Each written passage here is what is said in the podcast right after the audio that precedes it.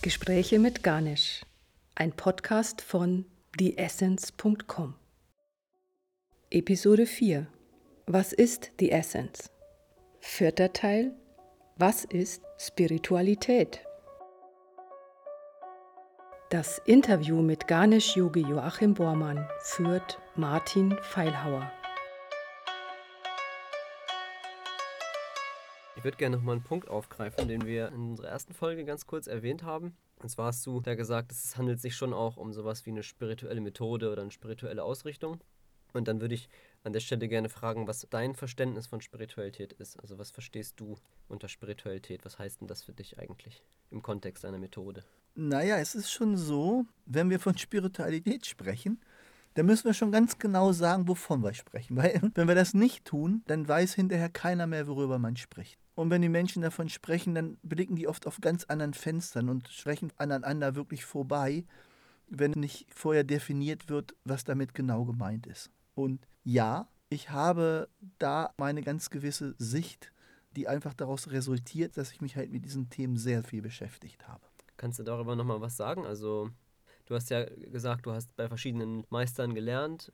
Was sind denn so deine Schlussfolgerungen, die du daraus gezogen hast? Was hast du da für einen Ansatz daraus entwickelt? Ja, ich habe ganz bewusst bei verschiedenen Meistern gelernt. Und was ich auch entdeckt habe, ist, dass unabhängig von den Traditionen, dass die Ziele im Grunde genommen die gleichen sind, dass also die Arbeit immer in eine sehr ähnliche Richtung geht, die aber in ihren Methoden oft einfach unterscheidet. Wir sind ja unterschiedlich als Menschen und vielleicht ist es auch gut, dass der eine diesen einen Weg geht oder einen anderen Weg geht. Das heißt, diese Methodenvielfalt ist auch eine ziemlich gute Sache im Grunde genommen. Ne? Aber dennoch ist es letztendlich so, dass die Arbeit am Ende darauf abzielt, dass wir uns selbst erkennen, unser eigenes Wesen wirklich erkennen und auch das Leben. Das ist eben auch ein ganz wesentlicher Punkt. Es handelt sich hier um gelebte Philosophien. Das ist ein wichtiger Punkt. Also Spiritualität ist vor allen Dingen für mich eine gelebte Philosophie. Und am Ende ist es halt ganz einfach so, dass eben, dass dieser Blick auf unser Wesen verstellt ist. Und wie wir ja schon oft gesprochen haben, wie das ja sozusagen wie so ein roter Faden sich immer wieder da durchzieht, es sind bestimmte Anspannungen, Kontraktionen, die dazwischen stehen, die verhindern, dass wir uns erkennen. Und Spiritualität ist im Grunde genommen diese Kontraktionen, ja, letztendlich wie auch immer, aber irgendwie diese Kontraktion zu entfernen. Okay, also diese also das Ziel dieser Praxis besteht darin, diese Hindernisse oder Kontraktionen irgendwie aus dem Weg zu räumen, die in uns sind. Hindernis ja. ist gut. Und kannst du das nochmal konkretisieren? Also wie genau sieht die Praxis dann aus? Ja, da gibt es tatsächlich einen Unterschied zwischen den na, ich sage mal, konventionellen Herangehensweisen. Wobei man natürlich auch sagen muss, viele von denen sind so konventionell natürlich nicht. Da kommen wir sehr schnell in einen Bereich, wo sehr unkonventionell auch gearbeitet wird. Aber im Allgemeinen ist es so, dass meistens zunächst erstmal an den gröberen Ebenen angefangen und dann zu den feineren Ebenen sich hingearbeitet wird und durchgearbeitet wird.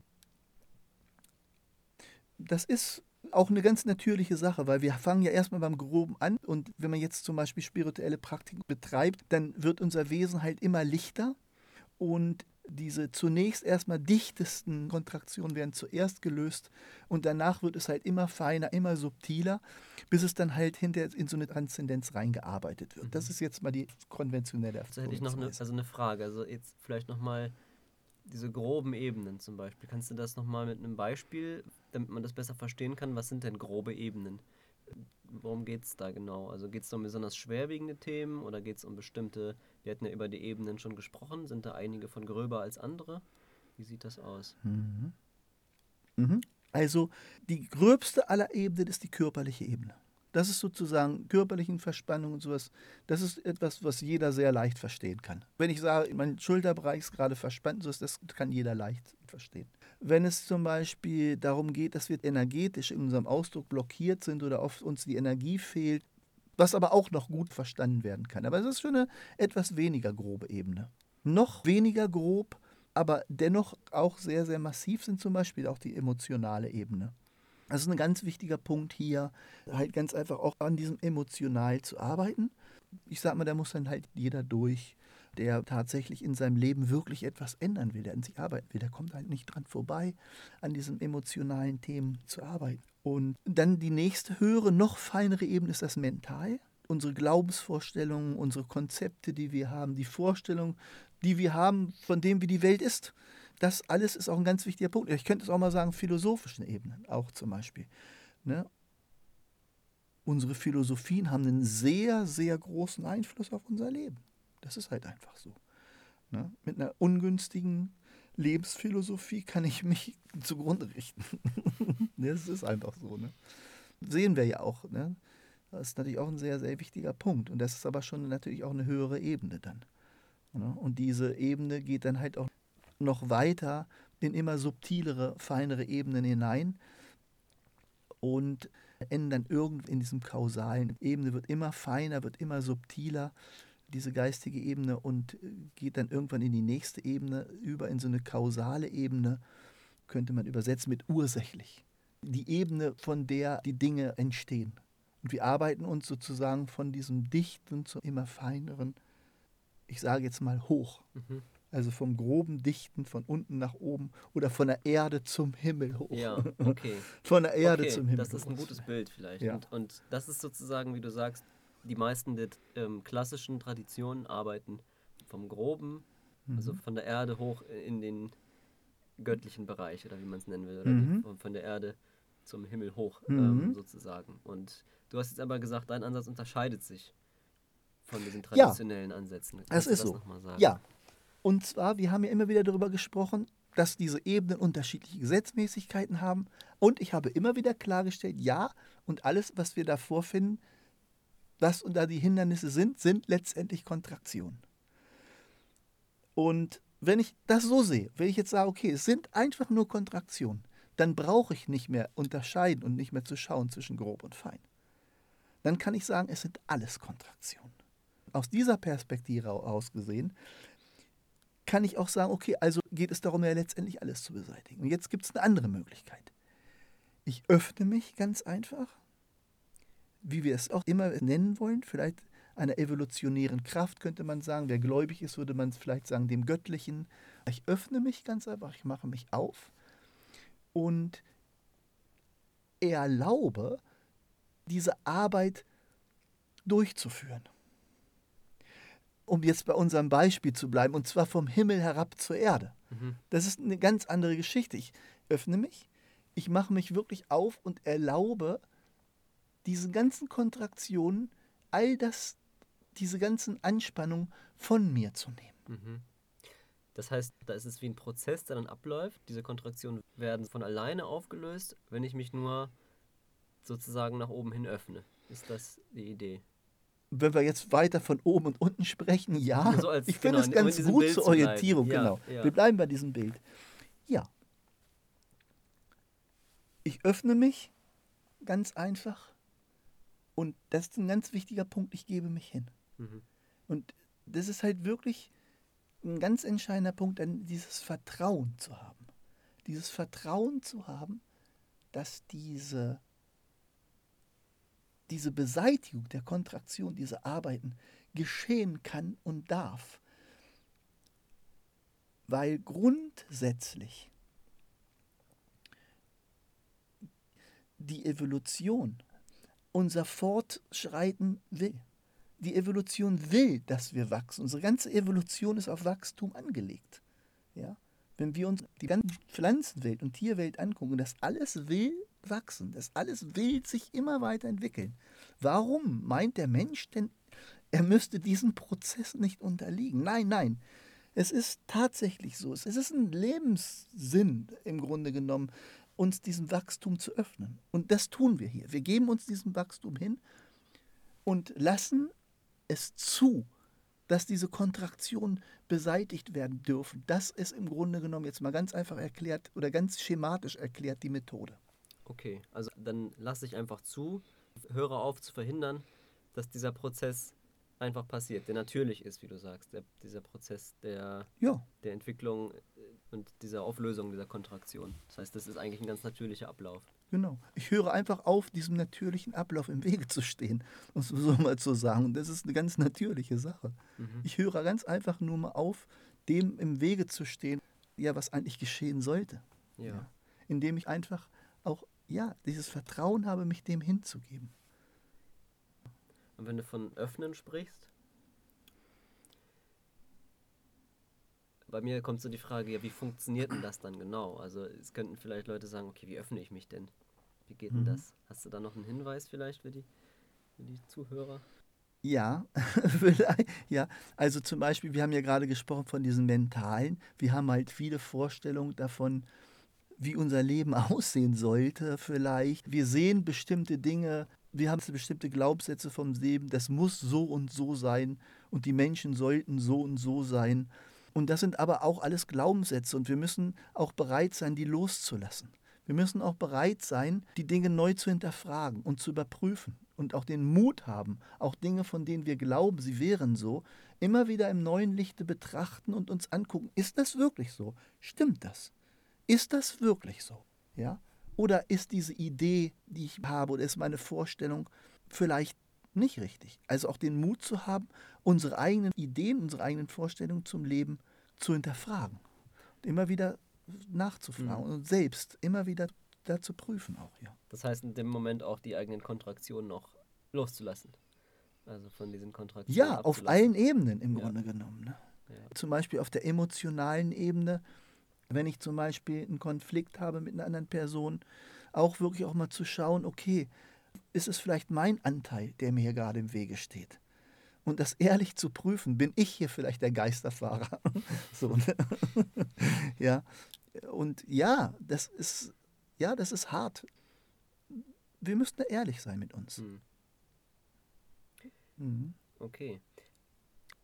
Eine Frage, die ich noch habe, ist, gibt es für diesen Ansatz, wo du sagst, der unterscheidet sich ja von anderen Ansätzen, gibt es denn da irgendwelche Vorläufer oder Inspirationen für dich, die das ähnlich gemacht haben oder wo du das Ja, schon mal gesehen hast? Ja, also ich spreche ja aus meiner eigenen Erfahrung. Das, was ich hier sage, habe ich erfahren. Und doch, es gab immer wieder Hinweise. Ein ganz wesentlicher Punkt ist zum Beispiel Sri Aurobindo gewesen, der das genauestens beschrieben hat. Ein ganz, ganz wesentlicher Kern seiner Arbeit, dass er immer wieder darauf gedrängt hat und hingewiesen hat, wirklich sich zu öffnen und sich hinzugeben und diese, ich sage es jetzt mal mit meinen Worten, diese Arbeit durchlaufen zu lassen oder diese Arbeit geschehen zu lassen. Und Aurobindo hat auch klargestellt, dass das natürlich passieren muss. Er hat es so gesagt, diese Arbeit an diesem emotionalen ganz wesentlicher Punkt dabei ist. Wenn unser, er hat es psychisches Wesen genannt, nicht geläutert ist, dann wird diese Arbeit nicht weitergehen. Das heißt, wir sind dann auch gezwungen, an uns auch auf anderen Ebenen, zum Beispiel auch auf der emotionalen Ebene zu arbeiten. Wir müssen das tun. Und das Interessante, das Spannende ist, dass das ja der Schlüssel zu unseren westlichen Philosophien und zu westlichen, ich sage mal, psychologischen Methoden sind, dass hier plötzlich alles einen Sinn gibt, dass hier plötzlich alles nahtlos auf einmal zusammenzufügen scheint. Die Arbeit ist einmal, sich hinzugeben und das andere Mal einfach auch an uns zu arbeiten. Ja, Ne? mit diesen westlichen Methoden meinst du dann an der Stelle, dass wir dann so psychotherapeutisch an der Stelle auch arbeiten oder psychischen Wesen zu reifen. Ist das so gemeint? Ja, wobei es dabei wirklich um unsere Schattenanteile geht, um die Teile unseres Wesens, die wir nicht sehen können. Es gibt einfach bestimmte Teile unseres Wesens, die wir nicht sehen können. Das ist unglaublich schwer zu verstehen. Das ist auch für, wirklich für Fachleute, auch für Psychologen, die schon lange arbeiten und auch für Therapeuten, die wirklich schon lange arbeiten, wirklich ganz schwer zu verstehen. Auf dem Papier liest sich das leicht. Ich kann das leicht lernen. Ich habe Seiten an mir, die kann ich selbst nicht sehen. Und ich komme an diese Seiten nicht ohne einen Spiegel, nämlich dem Spiegel den anderen, dem mir gegenüber sitzt, dem komme ich an diese Teile nicht ran. Weil ich selbst kann es nicht sehen.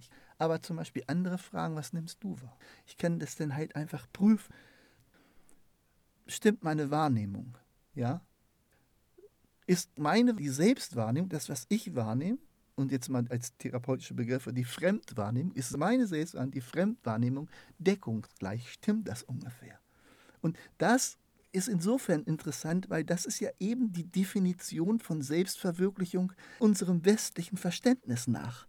Das ist ja eine Definition, da geht es ja gerade um, um dieses Integrierte. Also ich habe unbewusste Teile integriert. Das heißt, sie sind mir zum großen Teil schon bekannt. Meine Abwehrmechanismen sind gelockert und man spricht von einer integrierten Persönlichkeit. Das ist Selbstverwirklichung im westlichen Sinne. Okay, ich versuche jetzt nochmal den Bogen so ein bisschen zu schlagen. Diese Arbeit, die du gerade beschrieben hast. Also ich lasse mich zum Beispiel von meinen Mitmenschen spiegeln und ich integriere meine Schattenanteile. Mhm. Wie hängt das jetzt zusammen mit dieser Arbeit von oben, die du beschrieben hast, von dem Aurobindo? Wie ist genau dieser Zusammenhang? Ist das eine Voraussetzung dafür? Nein, das geht ineinander. Das heißt, ich, diese Arbeit wird nicht mehr durchgeführt, wenn ich in meiner emotionalen Arbeit stagniere mhm. und umgekehrt. Und das ist eben schön. Das ist eine wirklich spirituelle Arbeit, diese Hingabe. Und ich kann es aber auch steuern. Ja? Ich werde nicht weitergehen können, wie es meiner Entwicklung gemäß ist. Um nochmal auf die Frage von vorhin zurückzukommen, gibt es denn da Inspiration und sowas? Was interessant dabei ist, der amerikanische Bewusstseinsforscher Ken Weber, und der ja selbst jemand ist, der die Arbeit Aurobindos weiterführt. Er bezeichnet seine Arbeit als die Fortsetzung der Arbeit von Sri Aurobindo hat interessanterweise diesen Aspekt von, von Sri Aurobindo in seiner Arbeit wirklich gar nicht adäquat wiedergespiegelt, was sehr schade ist, weil das ja ein ganz, ganz zentrales Anliegen von Aurobindo war. Gerade ja, dieses Wissen um diese Schattenanteile. Zu der Zeit Aurobindo ist, der hat 1950 die Erde verlassen. Genau da noch gar nicht da war. Das ist eigentlich das Element, was Aurobindo damals eigentlich gesucht hat. Das haben wir heute gefunden. Dadurch hat seine Methode auf einmal eine ganz starke neue Dimension bekommen. Das ist das, was wir. Also durch westliche Psychologie auch. Ja, das ist ja eine unglaubliche Befruchtung jetzt. Mhm. Das ist jetzt möglich, dass diese Prozesse sich ergänzen. Okay, also wir haben jetzt ganz schön viel gesagt. Ganz kurz jetzt nochmal zur Zusammenfassung. Sehe ich sowas wie eine Verbindung zwischen dem westlichen, westlichen Psychologie und eben diesem vielleicht eher östlichen spirituellen Ansatz, diese Kontraktion aufzulösen. Mhm und jetzt auch gerade dieses speziell von Aurobindo schon angelegt, dieses, dass das durchgeführt wird von oben, anstatt hm. sich dann jetzt von unten hochzuarbeiten. Ist das erstmal eine gute Zusammenfassung? Ja, okay. absolut. Das ist ein ganz, ganz wesentlicher Punkt. Also wir haben okay. einmal diesen Punkt dieser Hingabe auf der einen Seite, um es jetzt nochmal rund zu machen. Das sind diese zwei ganz großen Wege, die es gibt, die letztendlich zum höchsten Ziel führen. Einmal ist es Hingabe, da haben wir jetzt drüber gesprochen, und dann gibt es noch den Weg der Erkenntnis. Mhm es ist Advaita Vedanta, das ist Jnana Yoga und so weiter, was sich dort dann wieder weiterfindet oder im Buddhismus, im Taoismus, im Zen-Buddhismus und okay. so weiter. Okay. Nochmal, ja. Da können wir mal in anderen Folgen nochmal vielleicht drüber sprechen, über diese anderen Wege, die du jetzt erwähnt hast. Für den Teil würde ich jetzt mal sagen, das ist genug. Okay, bedanke ich mich für das Gespräch und ja, bis zum nächsten Mal. Ja, ich bedanke mich auch. Dankeschön. Dankeschön. ja.